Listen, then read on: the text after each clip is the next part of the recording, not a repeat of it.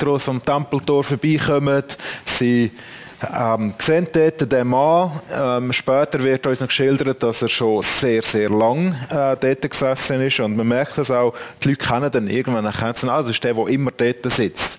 Und jetzt sitzt er nicht mehr dort, sondern das ist ein irgendwie so ein lustiger Vers, wenn im Neuen Testament beschrieben wird, wie ein Mann, der äh, sicher über 40 ist, hüpft im Tempel. Oder? Ähm, und und so, so die Freude, die zum Ausdruck kommt, was passiert, wenn jemand gesund wird. Wenn eine Krankheit, die jahrelang, jahrzehntelang plagt hat, weggeht. Und wir werden uns heute mit dem Thema auseinandersetzen, Gebet um Heilung, und das ist für uns immer ein eine Herausforderung, ähm, weil ja, machen kannst du es eben dann gleich nicht. Und das ist genau der Punkt, und das ist das Gute daran. Die Bibel ist voll von Geschichten von Heilung. Ähm, Im Alten Testament ist, ist, das nicht etwas einfach nur Außergewöhnliches. Ähm, eine Geschichte, die mir gerade so spontan in den Sinn kam, ist in der Vorbereitung, ist die Geschichte von Neumann. Neumann, ein äh, assyrischer Hauptmann, der auf Israel kommt, weil er hat Lepra-Aussatz und der Prophet der sagt, umgang in unseren äh, Fluss und er findet, das ist ein Drecksfluss, der gehe ich sicher nicht her. Seine Diener sagen, gang gleich. Er muss siebenmal untertauchen, wenn er wieder raufkommt, ist er geheilt. Ähm, wir finden nachher ins Neue Testament rein, dort gibt es dann gerade irgendwie so mit Jesus natürlich ähm, die ganz grosse äh, Wolken von Wunder sozusagen, also da explodiert es richtig gehend, werden einfach wirklich viele Leute gesund. Ähm, und wir lesen in den Evangelien immer und immer und immer wieder von Momenten, wo Jesus jemand oder mehrere oder viele geheilt hat. Ähm, manchmal kannst du fast nicht durch das Kapitel durchgehen, ohne dass du an einer Heilung vorbeikommst, die er gemacht hat. Ähm, zum Beispiel im Matthäus-Sinnen, oder? Dort hat es ab und zu mal etwas, wo beschrieben wird, neben anderen Sachen, die passieren. Ähm, aber da hat es zum Beispiel die Geschichte, ähm, was heißt, und sie fuhren über den See und gingen in Genezareth an Land. Und als die Leute an jenem Ort ihn erkannten, schickten sie, die ganze, schickten sie in die ganze Umgebung und man brachte alle Kranken zu ihm. Und sie baten ihn, wenigstens den Saum seines Mantels berühren zu dürfen. Und alle, die ihn berührten, wurden gerettet. Ähm, das ist so eine Geschichte.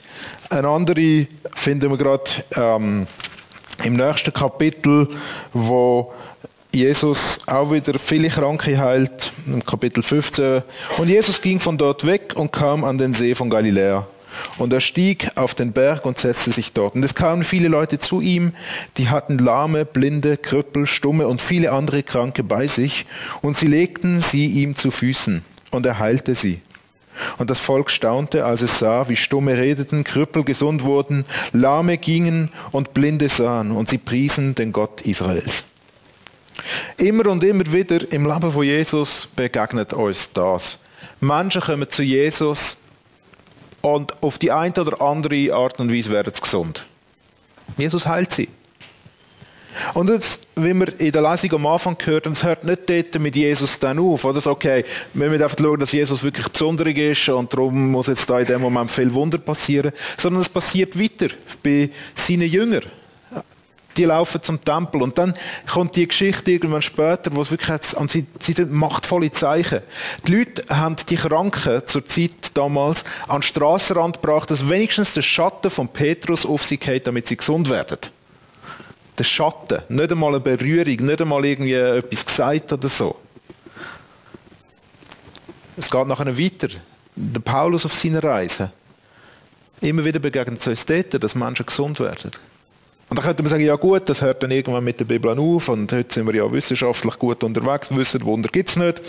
Ähm, aber es hört nicht dort auf. Durch die ganze Geschichte der Gemeinde, durch die ganze Geschichte der Kirche durch, kommt das immer wieder. Der Augustinus beschreibt in seinem äh, Buch Gottesstaat, äh, im letzten Teil, beschreibt er ganz, ganz viel Wunder, die passiert sind an Menschen. Die haben das er hat zuerst hat er, hat er dagegen argumentiert und gesagt, ja, das ist äh, das Zeichen gewesen, damals, wo Jesus gelebt hat, damit die Leute merken, er ist der Christus und in der ersten Zeit ist es noch wichtig gewesen, zum Killen etablieren, aber jetzt, äh, wo sie etabliert ist, in dem Sinn, und das ist Augustinus äh, 400 plus minus nach Christus, ähm, jetzt, wo es etabliert ist, ist das nicht mehr nötig. Und dann erlebt er aber selber so viele Geschichten mit, dass er sagt, nein, das, es ist ein Zeichen vom Reich von Gott, dass Menschen gesund werden.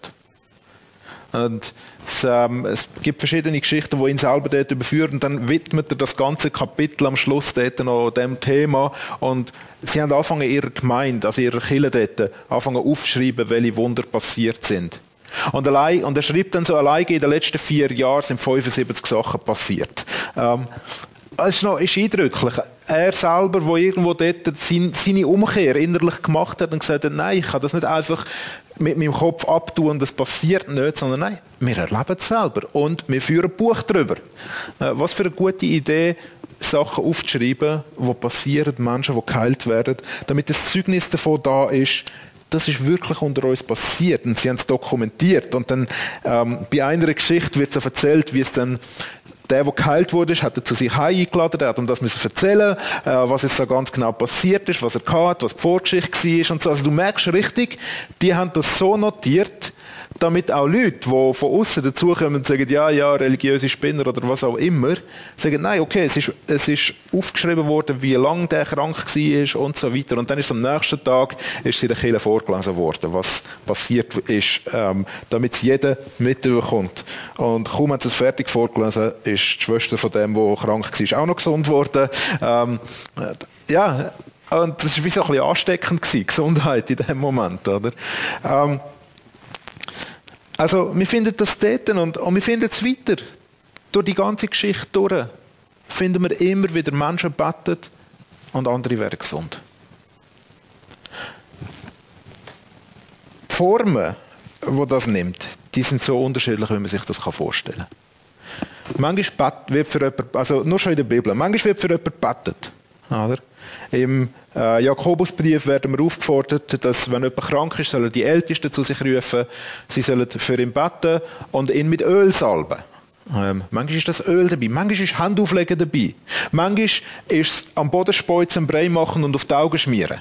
Manchmal ist es ähm, Manchmal ist es Untertauchen in einem Fluss, wo man selber eigentlich dreckig findet und gesund wird.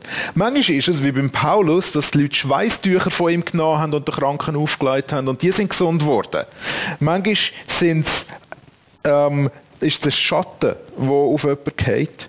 Manchmal ist es einfach das Befehlen, dass Krankheit weichen muss. Manchmal ist es, wie der Geschichte, die ich vorher von Jesus vorgelesen habe, dass nicht Jesus sie direkt geheilt hat, sondern dass äh, die Leute ihm bitten haben, dürfen wir den Saum von deinem Gewand anlängen. Und Jesus hat nicht gesagt, nein, im Fall Heilig funktioniert es so, dass ich der Krankheit sage, dass sie gehen muss. Lange von mir aus mein Gewand an, oder? Äh, und sie langen es an jeder, der es angelangt hat, ist gesund worden. Manchmal ist es so, dass Jesus sich einen Kranken unter vielen ausgesucht hat. Und wir können nicht, wenn es um Heilig geht, können wir nicht einfach sagen, okay, es gibt ein Rezept, wie das funktioniert. Und das Rezept ist, du musst zuerst das machen, dann das machen, dann das machen und dann wirst du garantiert gesund. All die Sachen sind Zeugnis davon, dass Heilig passiert. In den meisten Fällen, wo wir in der Bibel lesen, haben wir das, was wir heute spontan heilig nennen würden. Also da wird betet und dann wird jemand gesund. Oder? Aber es steht nie, dass das so sein muss. Es steht nie, dass wenn du bettest, dass der im nächsten Moment gesund wird. Und wir merken auch schon im Neuen Testament, zwei von den wichtigsten Büchern, eins über Jesus und dann die ganze Apostelgeschichte, sind von einem Arzt geschrieben worden. Also, die haben wegen dem, dass sie Wunder erlebt haben, nicht einfach Töchter äh, nicht mehr respektiert. In dem Sinn. Also gut, Töchter damals sind sicher noch ein eine andere Geschichte als Töchter heute. Aber, ähm, man merkt, es hat Mediziner gegeben. Und auch in dem Bericht von Augustinus, das ist auch spannend, wo er ähm, erzählt von einem Mann, der hat irgendwie Geschwür gehabt, ähm, irgendwie in seinem Bereich vom unteren Rücken und dann hat er müssen, hat der einzige Weg, den die Ärzte gefunden haben, um ihm helfen können mit dem, war, wir müssen die aufschneiden und ähm, dann machen sie das und es wird beschrieben, er hat unheimlich Schmerzen gehabt, wo das passiert ist. Und dann, also man kann sich vorstellen, oder? In einer Zeit, äh, keine Narkosen oder so etwas, da ist ein Knebel zum draufbeissen, oder ich weiß auch nicht genau. Ähm, wir machen das jetzt, wir arbeiten schnell, ist schon gut, oder? Ähm, schneidet das auf, vernäht. Und die, die Wunder, die heilen alle zusammen. Und dann merken sie, irgendwie wird er doch nicht ganz gesund. Und sie merken, oh oh, wir haben eins von diesen Geschwüren vergessen, ähm, wo sie nochmal untersuchen. Und er hat Todesangst, nochmal unter das Messer zu müssen weil er so Angst hat vor diesen Schmerzen.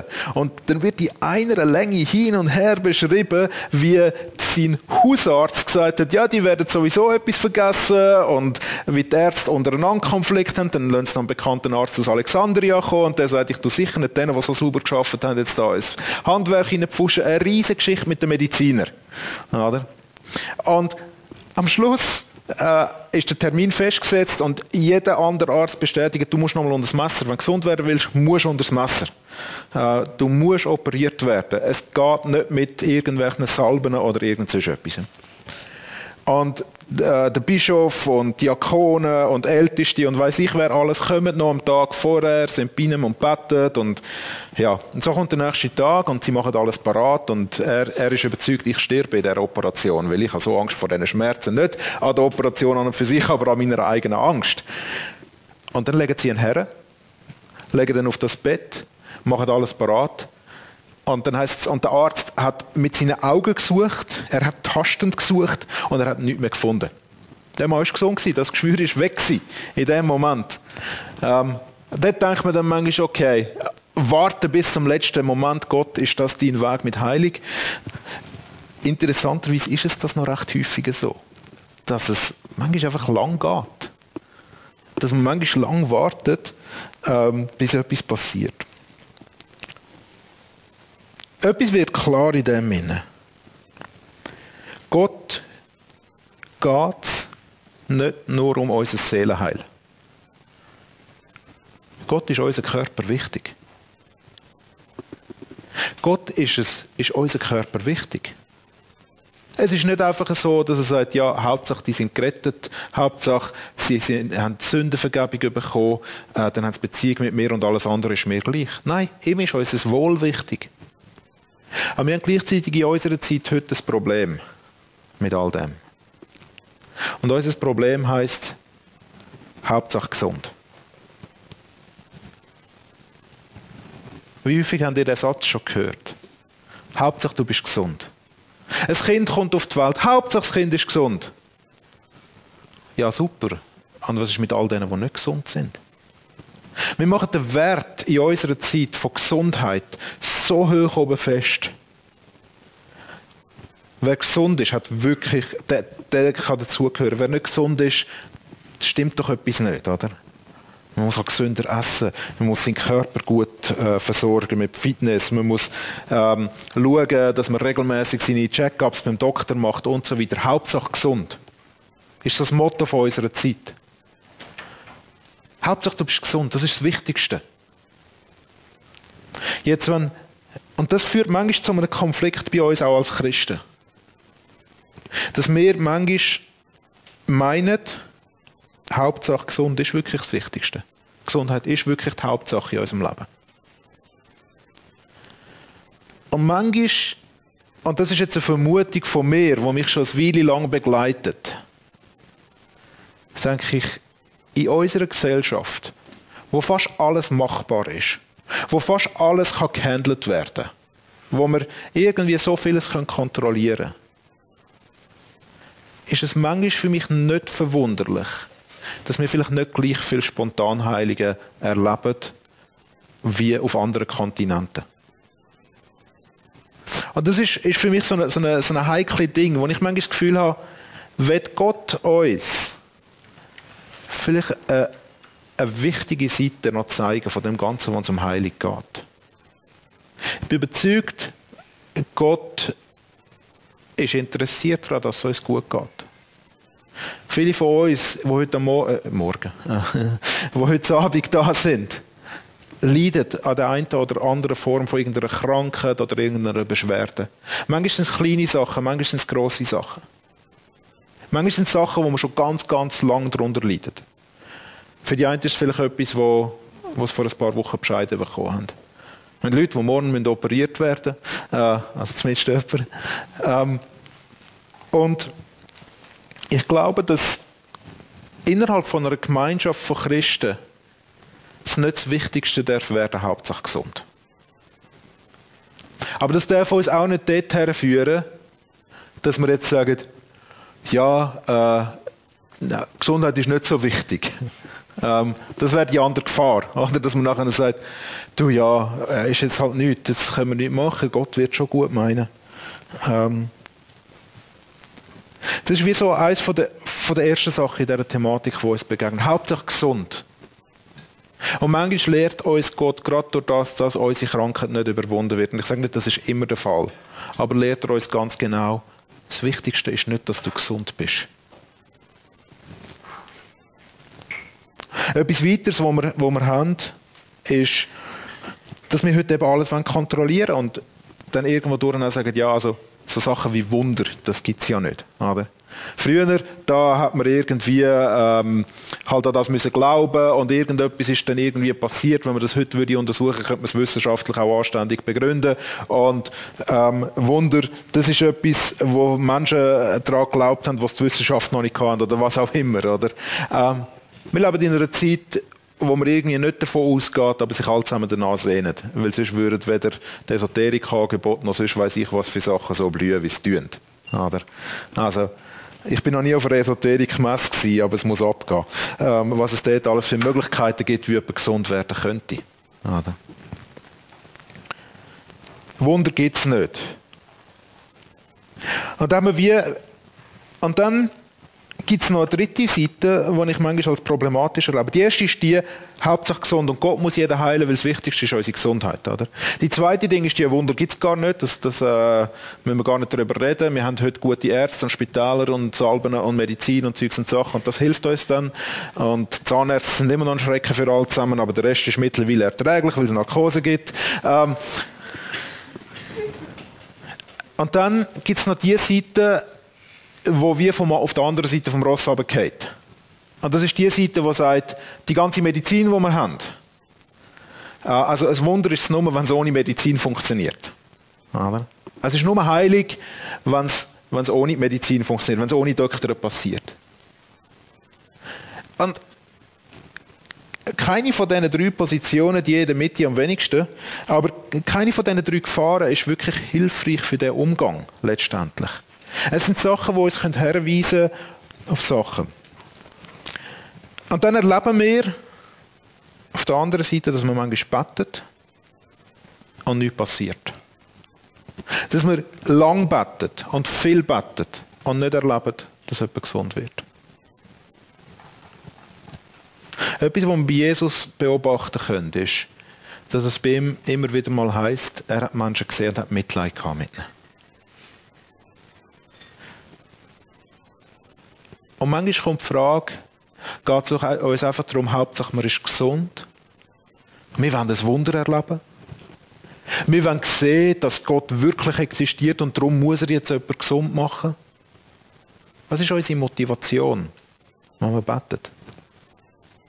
Und bei Jesus komme ich immer wieder den Eindruck über, seine Motivation ist ganz stark, dass da ein Mensch ist, der leidet und wo er Mitleid hat mit ihm.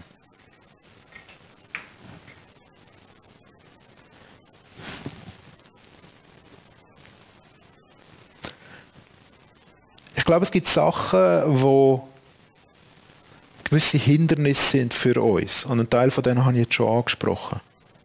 Aber das Mitleid, Mitleid bedeutet auch, wir beten für jemanden, dass er gesund wird, dass sie gesund wird, dass sie heilig erfahrt. Aber wenn es nicht passiert, sind wir auch parat, mitzutragen, so wie wir das können. Ich glaube, das ist etwas, was zusammenkommen muss in unserer Zeit.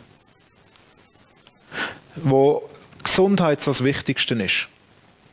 Und wir als Gemeinde eine Gemeinschaft sein wollen, die trägt, dann gehört das zusammen. Wir beten für Heilung und wir tragen einander. Wenn wir nur für Heilung beten und nicht, nicht tragen wollen, dann ist das ein Zeichen davon, dass kein Mitleid da ist. Und ich sage nicht, dass wir es immer tragen können. Und dass es uns immer möglich ist. Aber soweit es in unseren Kräften ist, sollen wir das auch wahrnehmen. Dort, wo wir etwas erkennen, wo wir helfen können, sollen wir es auch machen. Aber wir sollen auch nicht einfach sagen, wir wissen sowieso nicht, ob Gott heute noch heilt und darum beten wir nicht mehr wir tragen einander einfach ganz gut. Das ist auch nicht der Weg. Es muss zusammenkommen. Es muss beides passieren bei uns. Heilig ist aber nicht ein Automatismus. Oder? Ich habe es vorher schon gesagt. Es gibt so viele Formen, nur schon im Neuen Testament, was irgendwie die Voraussetzungen, eben einmal ist es Untertauchen, einmal ist es etwas berühren, einmal ist es sich nicht direkt ins Gesicht kodern lassen, aber fast. Ähm, so verschiedene Sachen, die am Schluss dazu führen, dass irgendwie etwas passiert. Und etwas, was uns die Bibel auch davor warnt, und das ist gut, der Heilige ist kein Automatismus, weil wenn es ein Automatismus wäre, dann würden wir ein Geschäft daraus machen. Oder? Dann, sobald man das Rezept hat dafür, dann könnten wir Barmherzigkeit wieder auf die Seite stellen, das Mitleid wieder auf die Seite tun und sagen, wunderbar, wir können, im Fall, wir können aus dem Heiligen Geschäft machen, wir können Geld damit verdienen. Oder? Weil wir haben jetzt den Weg. Wir müssen nur in diesen vier Schritten richtig beten, dann wird der gesund oder dann wird sie gesund. Ja, willst du das oder willst du es nicht? Das ist der Preis. Oder? Und es war im Neuen Testament so, gewesen, dass Leute rumgelaufen sind und nicht Geld verlangt haben dafür, aber Geld haben wollen zahlen, damit sie das machen können. Oder? Für die war das Heilungszeug ein Geschäft. Gewesen. Und der Petrus ist ziemlich heftig äh, dort eingefahren und hat gesagt, äh, ich, also, sollst, jetzt muss ich schauen, es geht in die Richtung von bis verdammt, ähm, aber ich glaube, er hat es nicht ganz so stark gesagt, aber ziemlich stark ähm, gesagt, so nicht, das ist nicht der Weg, wie wir umgehen damit. Und dann gibt es Themen, die uns auch immer wieder begegnen, warum man nicht gesund wird. Und ein Thema, das uns begegnet, ist Unglauben. Jetzt das, uh, oder? Äh, ja, kann man das jemandem sagen, du glaubst zu wenig? Interessant ist, dass es in den meisten Fällen umgekehrt formuliert ist. Nicht du glaubst zu wenig, sondern das sind Leute um den Kranken herum, die geglaubt haben. Und es gibt die Stelle in Matthäus, ähm, Matthäus 13, ganz am Schluss, wo, am Schluss von dem Kapitel, wo Jesus in seiner Stadt ist, die Heide, dort, wo er aufgewachsen ist, der kennen ihn alle. Jeder weiß, wer er ist. Und am Schluss, und, und, und äh, er kommt dort her und lehrt, ihnen, lehrt sie. Und sie sind völlig überwältigt und sagen, wow, woher hat er so viel Weisheit und so. Und dann kommt nachher so, aber Moment mal das ist doch der Sohn vom Zimmermann. Und seine Geschwister, die wohnen noch alle bei uns. Und die sind alle noch da. Ähm, also, woher hat er das alles? Etwas kann nicht stimmen. Also, wir kennen den, wir wissen, dass es anders ist mit ihm. Und dann heißt es, und sie nahmen Anstoß an ihm. Jesus aber sagte zu ihnen, Nirgends gilt ein Prophet so wenig wie in seiner Vaterstadt und in seiner Familie. Darum bin ich auch in Bernbiet und nicht im Kanton Zürich. Und er tat dort nicht viele Wunder wegen ihres Unglaubens. Das Interessante ist jetzt aber an dieser Stelle und an anderen auch, dass Unglauben nicht heißt, kein Zweifel haben. Der Unglaube, der da angesprochen ist, ist, wir wissen, was der kann und was er nicht kann. Und wir glauben nicht, dass er das kann. Zweifel sind etwas anderes. Zweifel ist eine Unsicherheit. Zweifel ist der Moment, wo der Vater mit seinem Sohn zu Jesus kommt und sagt, mach meinen Sohn gesund, ich, ich will glauben, aber ich schaffe es nicht. Dort ist ein Kampf da. Da ist ein Ringen drum, da ist ein Anliegen für sein Kind. Oder? Da ist es gar nicht um irgendetwas gegangen, sondern nur darum, wir wissen schon, was du kannst und was nicht. Und das ist ein, das ist ein fundamentaler Unterschied. Manchmal denken wir, Unglauben heisst, jemand zweifelt daran, dass Jesus das kann. Aber die Art von Unglauben, wo gerade da beschrieben wird, ist nicht einfach nur, wir sind nicht so sicher, sondern wir wissen genau, wer du bist. Es ist ein Unglauben, wo, wo sich formt in denen, die da sind, miteinander, wo sich gegenseitig aufpeitscht, wo sich gegenseitig noch verstärkt und das Interessante ist, in ganz vielen anderen Geschichten begegnet uns um die Kranken herum Leute, die glauben.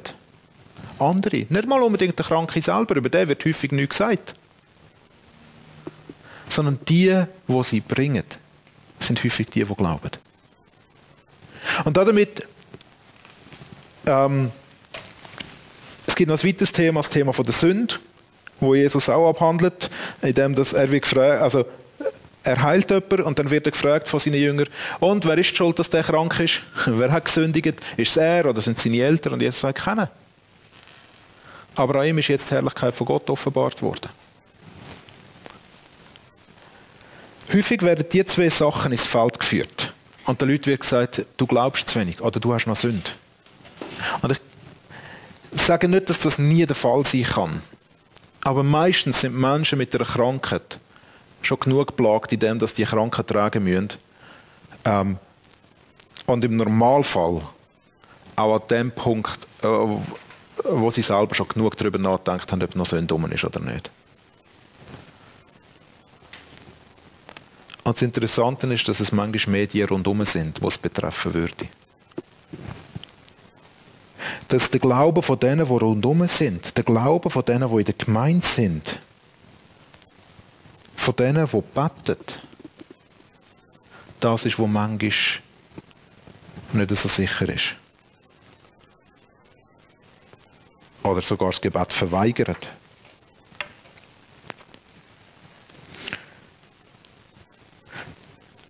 An der Heilung passiert, oder im Gebet um Heilung verstärkt sich etwas, was im Gebet um Fürbitte für andere wie so enorm geschärft wird. Passiert nämlich, dass wir dort, dort haben wir so ein konkretes Anliegen. Und es passieren, es spielen so viele Emotionen immer wieder mit.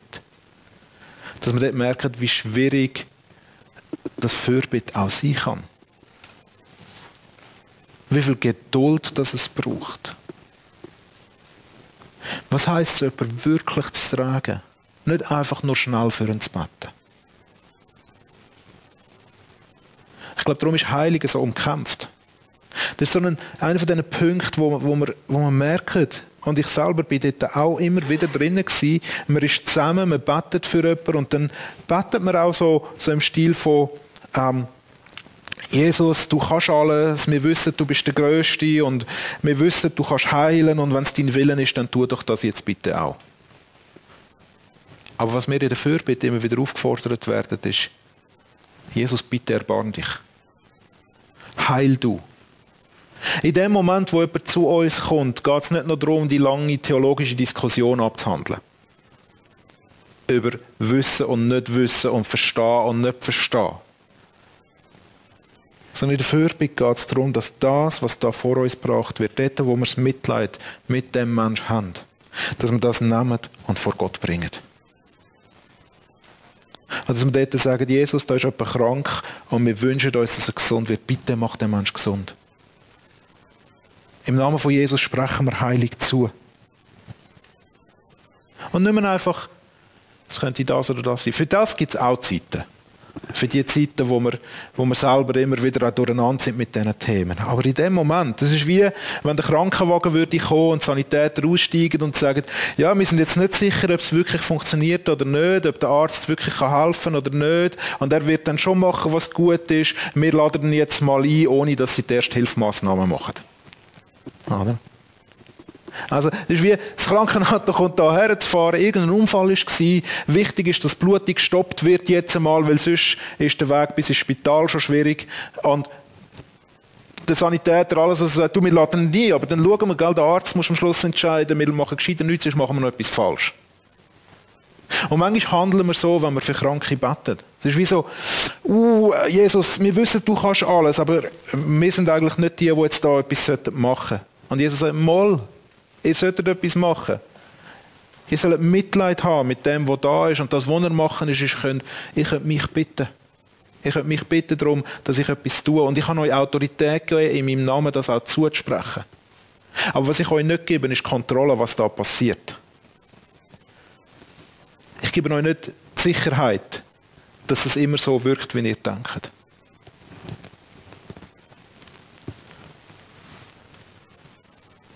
Und manchmal denken wir, wenn wir die Sicherheit nicht haben, dann lassen wir es gescheiter sein. Aber das wäre genau falsch. Das wäre genau nicht das Richtige. Ich glaube, wenn wir, wenn wir für Kranke beten, wenn jemand zu uns kommt und bittet, kannst du für mich beten. Aber wir haben mehrere Situationen, die jetzt gerade aktuell sind da unter uns. Wir haben den Benny als Beispiel, äh, der hat morgen eine OP und manchmal ist schon der Gedanke, was wäre, wenn der morgen dort auftaucht? Der Arzt das Handgelenk anschaut und sagt, also ich weiß nicht genau, was passiert ist, aber das, äh, ich muss jetzt da nichts mehr machen, das ist gesund. Der Benny müsste halt wieder arbeiten. ähm, das, ist, das ist auf die einen Seite so der, der Vorstellung von dem, was, was sie könnte, auch als Zeugnis. Und da bin ich sagen, ja, weißt, die haben gestern noch gebetet in meiner Kille. Und da ist sagt, okay, also, wieder so eine. Ähm und gleichzeitig ist es aber, würden wir jetzt für den Benny nur beten, damit der Arzt zum Häuschen aus ist? Oder beten wir für den Benny, weil uns leid tut, dass sein Handgelenk kaputt ist? Wieso beten wir für ihn? Weil wir wollen irgendwie, oh, schau mal, was für einen Gott wir haben, oder? Oder der Benny kann nicht arbeiten. Ähm, gut, das löst Mitleid auf verschiedene Seiten aus, oder? Äh, vielleicht auch mit einem selber, weil man muss arbeiten, aber äh, Dela muss der Benny drei Monate aushalten. Vielleicht Mitleid mit ihr. Äh, Aber ist Barmherzigkeit das, was uns antreibt? Weil wenn es Barmherzigkeit ist, dann ist es auch so, dass wir parat sind, mitzutragen, wenn nichts passiert. Oder? Aber gleichzeitig führt uns Barmherzigkeit vielleicht im Gebet auch zu einem ersten wichtigen Schritt, wenn man betet. Und das ist das Zulassen. Herrenlosen. Ein Mensch, der krank ist. Was ist deine Geschichte? Wer bist du? Was ist da passiert? Wie lange bist du schon so krank? Aber was leidest du schon so lange? Und es ist gleichzeitig ein Losen auf Gott. Gott, was ist da? Was, was hindert im Moment, dass da könnte dein Wirken durchbrechen? Die zwei Ohren offen haben, die beiden Kanäle, der zu Gott und der zum Nächsten. Und es ist erstaunlich, wie häufig, dass da auch noch einfach etwas kommt. Gerade eine Geschichte gehört von jemandem, ähm, ist eine Frau ähm, gekommen und, und hat gesagt, und, äh, wie, wie hat es gesagt? Ähm, jemand, der ähm, sehr gut betucht war. Ähm, und sie ist gekommen und hat einfach geredet wie ein Wasserfall, oder? Geredet und geredet und geredet und geredet und geredet und geredet und geredet, was alles ist und was alles nicht in Ordnung ist.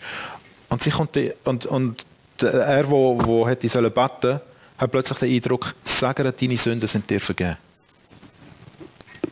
Herein. ja. Die, nein, die ist eben nicht da. Nein, die ist nicht da. Nein, keine Pilz. Nicht die vorfahren. Ja, das ist jetzt zum dritten Mal diese Woche, wo wir müssen es glaube ich anschreiben, da dass die Pilzkontrolle nicht da ist. Also. Es ist cool, den Mut zu fragen, wenn so viele Leute da sitzen und einer redet. Gut, also. Ähm, Zulassen. Ich war bei dieser Geschichte, ähm, wo er mich unterbrochen hat dass er den Eindruck hatte, er soll der Frau sagen, deine Sünden sind dir vergeben. Und dann das Erste, was er sagt, ist, und dann probiert er zwischen dir zu kommen. Lass, deine Sünden sind dir vergeben. Weitergeredet. Das Nächste. Deine Sünden sind dir vergeben. Einfach nochmal darüber reingeredet. Dann am Schluss hat er sie gesagt, lass mal zu. Deine Sünden sind dir vergeben. Und sie bricht völlig vor ihm zusammen. Und von dem Moment weg ist die Krankheit, die sie hatte, verschwunden. Wieder eine Form, wo man nicht sagen können, jetzt hat er noch müssen beten, dass das und das passiert, sondern das ist das gewesen, was nötig war in dem Moment. Das ist das gewesen, was Gewand anlangen ist. Das ist das gewesen, was Untertauchen oder was auch immer war. Es zuzulassen. Zulassen ist der erste Schritt, wo Barmherzigkeit zum Ausdruck bringt. Und dann Gott bitten. Ohne Aber. Gott, du kannst alles. Und wenn's du, wenn's, wenn's du möchtest, ich glaube, es ist eigentlich immer der Fall, dass Gott das möchte. Aber vielleicht gibt es Sachen, wie wir es schon mal gehört haben, wo Gott selber daran hindert, dass es nicht geht. weil da andere Mächte im Spiel sind, weil da Entscheidungen von uns im Spiel sind und so weiter. Aber ihn einfach bitten.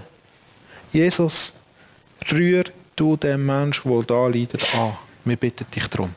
Amen. Das Glauben, wo wichtig ist in dem Ganzen. Und ich meine, im Normalfall ist nur schon, wenn für jemanden bettest. Da ist Minimum ein Funken von Glauben da, dass das auch funktioniert. Oder dass das etwas bewirkt. Ich meine, sonst wäre es vielleicht wirklich nur noch auf der Mitleidsseite. Ich zeige dir jetzt noch, dass es könnte sein, dass etwas passiert, aber eigentlich glaube ich nicht, aber ich bete gleich für dich. Das ist irgendwie unehrlich. Oder? Ähm, Glauben heißt, Jesus hat gesagt, wir sollen beten. Und ich bin gehorsam und ich mache das. Und danke. Danke als ein wichtiger Teil schon jetzt. Wir sind dankbar in allem. Und Dank hat immer so etwas Vorausschauendes auf das, was sein könnte. Jesus, wir danken dir, dass du zu deinen Verheißungen stehst. Und dass du wirst eingreifen. Wir merken, Gebet um Heilung ist etwas, wo, wo ich nicht einfach sagen würde, okay, schau, du musst es einfach so machen. Es kommt jemand zu dir und äh, dann musst du die Hand auf die Stelle legen, wo es ist das ist manchmal noch heikel, ähm, musst die Hand auf die Stelle legen, wo, wo im Moment verletzt ist und dann musst du sagen, im Namen von Jesus bist gesund, gang weg und wenn es beim ersten Mal nicht geht, dann musst du nochmal und beim zweiten Mal, dann musst du nochmal und wenn es beim dritten Mal nicht geht, dann müsst ihr nochmal anfangen zu suchen.